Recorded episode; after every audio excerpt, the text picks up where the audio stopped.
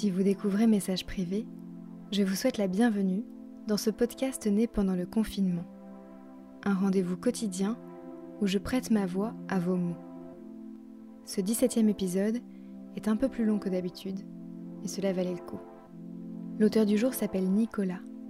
Il est externe dans le service de gériatrie d'un hôpital en région parisienne. Il a souhaité adresser cette lettre à tous ses patients pour partager ce qu'il voit tous les jours qui lui semble si loin de ce qu'on voit à la télévision. Et parce que les prénoms de ces hommes et de ces femmes resteront gravés dans sa mémoire toute sa vie. Mais ce message, vous allez l'entendre, s'adresse à chacun d'entre nous. Alors merci docteur d'avoir honoré votre profession de la sorte.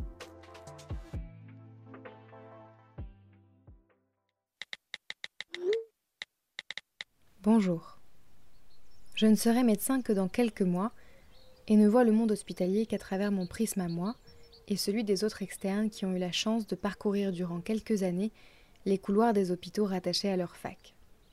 Pas encore médecin donc, mais déjà le besoin profond de raconter et de répondre aux voix affolées des télévisions qui tournent en boucle dans la chambre de mes patients, aux chiffres inhumains qui grimpent et inquiètent, et aux prophètes qui prédisent la fin d'un système pour mieux vendre les mauvaises nouvelles. Pour ceux qui ne nous connaissent pas, nous naviguons entre les services de jour comme de nuit, dans nos blouses un peu trop grandes, échangeons les postes encore et encore. On finit par connaître jusqu'à la personnalité des chefs, les habitudes des différents services, les liens entre les différents médecins, les ascenseurs les plus rapides, les codes des cuisines pour essayer de trouver, affamés par nos longues nuits de garde, un petit yaourt oublié, et les passages secrets des sous-sols. Chez nous, à l'hôpital, à même pas 25 ans, de nos grands yeux d'enfants, on a posé nos mains, les premiers, sur des bébés venus débuter toute une vie. Des vies d'amour et de tristesse, de violence et de tendresse. Une vie d'homme, quoi.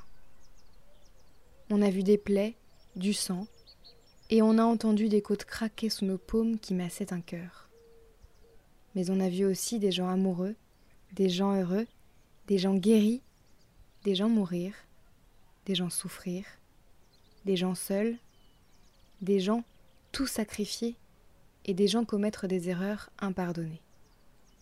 On a vu des gens vieux comme le monde qui s'interrogent sur leur parcours, qui nous offrent des trésors que seul le temps d'une vie leur a permis de collectionner. Car nous sommes de ceux qui ont encore du temps à leur offrir. On leur donne une petite part de notre jeunesse, et eux nous donnent une grande part de leur sagesse. Et pour ça, je ne les remercierai jamais assez. Je voulais écrire aujourd'hui, parce que ce qui m'attriste plus encore que les hommes et les femmes qui n'arrêteront jamais de mourir, ce sont les vivants qui continuent à se déchirer alors qu'eux ont le choix.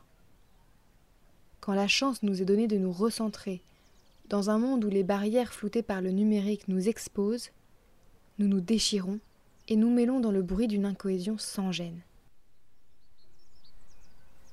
Rétrospectivement, des erreurs ont été commises, oui, mais par qui? Par un groupe d'une dizaine de personnes élues temporairement? Par le millier d'administrateurs travaillant pour l'État et dans les hôpitaux? Par les millions de votants qui n'écoutaient pas quand l'hôpital clamait son urgence? Par nous, le millier de soignants qui, il y a quelques semaines encore, ne s'inquiétaient pas le moins du monde, car des fausses pandémies, nous en avions déjà connu Ce que je vois, moi, aujourd'hui, ce ne sont pas des coupables. Ce que je vois aujourd'hui, c'est un système de santé publique dont je suis fière, car ce système, c'est les soignants qui se mobilisent face à la crise et les non-soignants qui leur permettent tant bien que mal de le faire. Jamais je n'aurais pensé que nous pouvions être aussi organisés. Jamais je n'aurais pensé ressentir autant d'union entre les corps de métiers hospitaliers, parmi lesquels nous, les étudiants sommes souvent d'intermittents marginaux. Mais quand je rentre chez moi, fatiguée, je parcours les messages sur les réseaux sociaux, les chaînes d'infos, peut-être un peu à la recherche de réconfort. Je ne devrais pas. Car je vois tant de choses, tant de violence, d'accusations, de colère, qu'on n'a pas vraiment envie de voir après une journée comme celle-là. J'aimerais que tout le monde puisse voir ce que je vois ces dernières semaines. Je vois des infectiologues qui forment des chirurgiens à la gestion d'une maladie respiratoire aux urgences. Je vois des cardiologues, gériatres, internistes qui gèrent ensemble de nouvelles unités mises en place par les réunions de crise quotidiennes. Je vois des centaines de médecins étudier des dizaines de molécules pour proposer un traitement qui marche, dans les règles de la science, dans un silence éthique et modeste, loin du glamour des conférences de presse.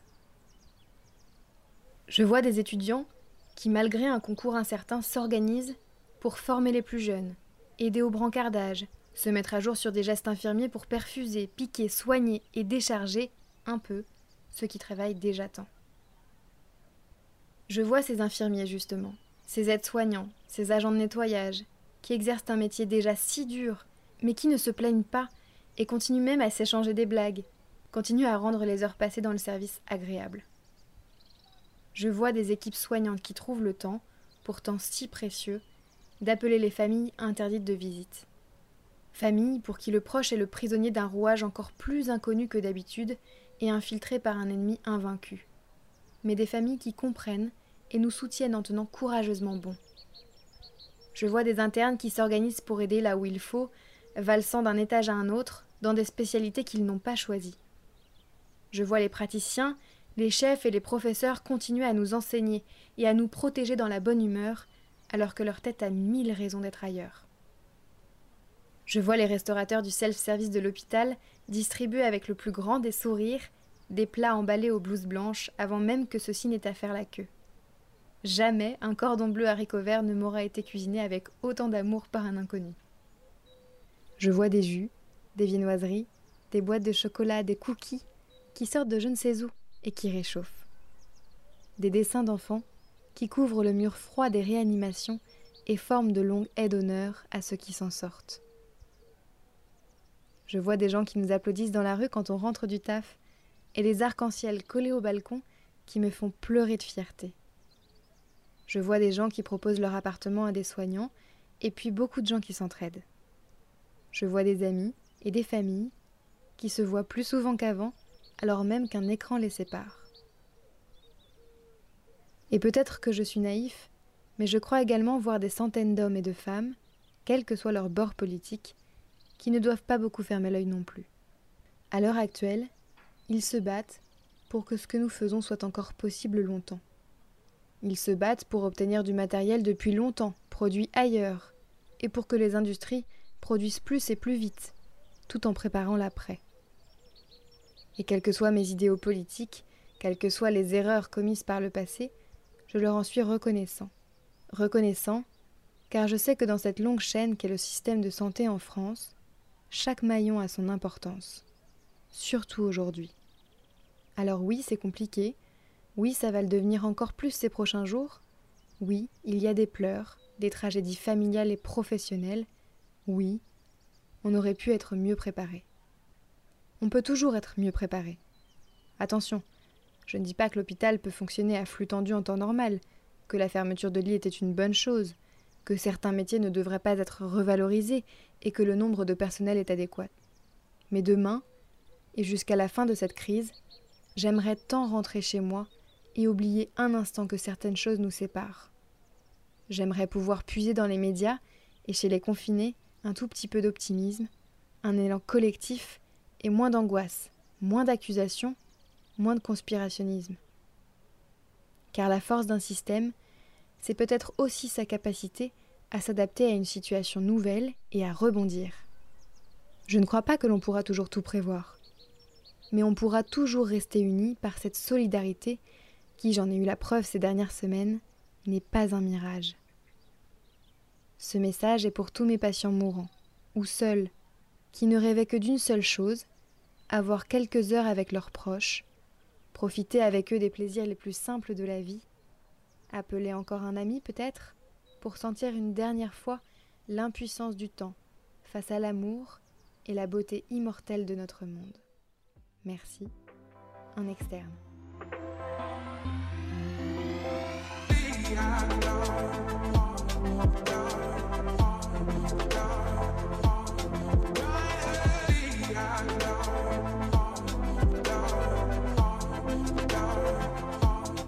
Si vous voulez vous aussi prendre la plume en cette période de confinement, vous pouvez m'envoyer vos mots sur Instagram ou par mail à yokojournaliste.gmail.com. Et si vous avez aimé cet épisode, n'hésitez pas à en parler autour de vous. Portez-vous bien. Message privé revient demain.